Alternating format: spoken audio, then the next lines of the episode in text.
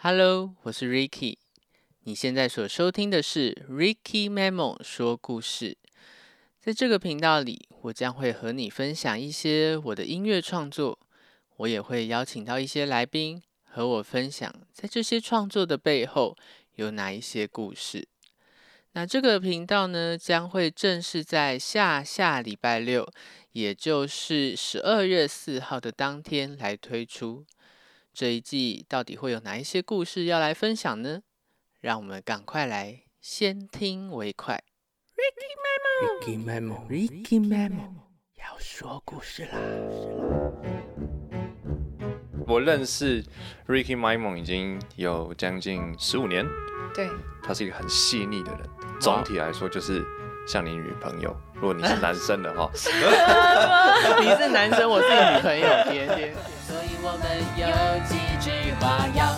因为你知道，在演艺圈混，都是感觉是要有一点酷色的。是，他是在篮球场看到公园的篮球场看到别人抽烟，会跑过去骂他说：“你怎么可以自己抽烟？”然后找警察来弄人哦。对对。这么有气场的一个人，但竟然不会游泳。我像是相惜的伙伴啊。我们还曾经在同一个公司上班，然后后来他跟他的老板有一些冲突的时候，我想要。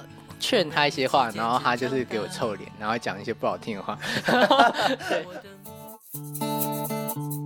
那个时候我大二了，然后我有一个学弟，就是杰明，嗯，就是那个现在那个老王乐队的诶贝斯手，贝斯手，对对对。然后我记得我们那时候四个人一起翘课，哦，就翘，大家都翘了某一堂课，因为我们就觉得这首歌一定要录。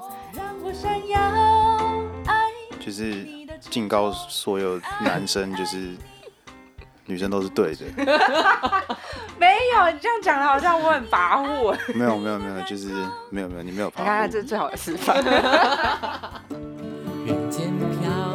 那之后呢？第二年我们再去的时候，他那时候也要回家了。呃，夏天，他就说：“许妈，我有三个电话给你。” 第一个电话是我叔叔的电话，第二个手机呢是我的堂哥的手机，啊，另外哦，他给我四个电话，一共，他说你一定可以找得到。嗯嗯。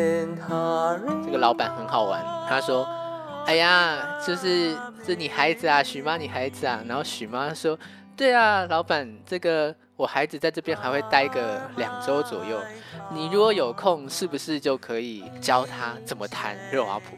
他说当然好啊。然后，所以我真的前后去了三次，然后他就教会了我一首歌。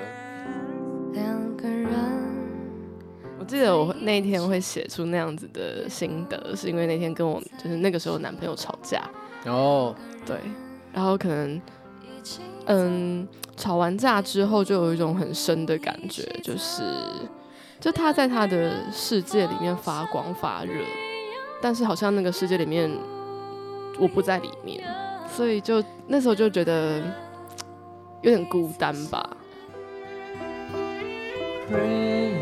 哦，我后来也是经历了一段分手，那我的角色跟你刚好是有点相反，你是主动分手者，对对，我是主动分手者，但是我发现。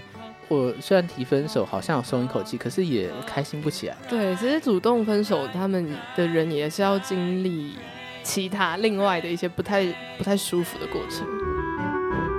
重点就是想要跟大家分享，这个频道的推出是想要邀请，嗯，可能从我身边的人开始，当然也从我自己开始，可以跟大家很真诚的去聊这一些大大小小的故事，是因为我相信。这一些平凡的故事，其实都有感动人的能力。那么各位听众，Ricky Memo 说故事，我们十二月四号空中相会喽，拜拜。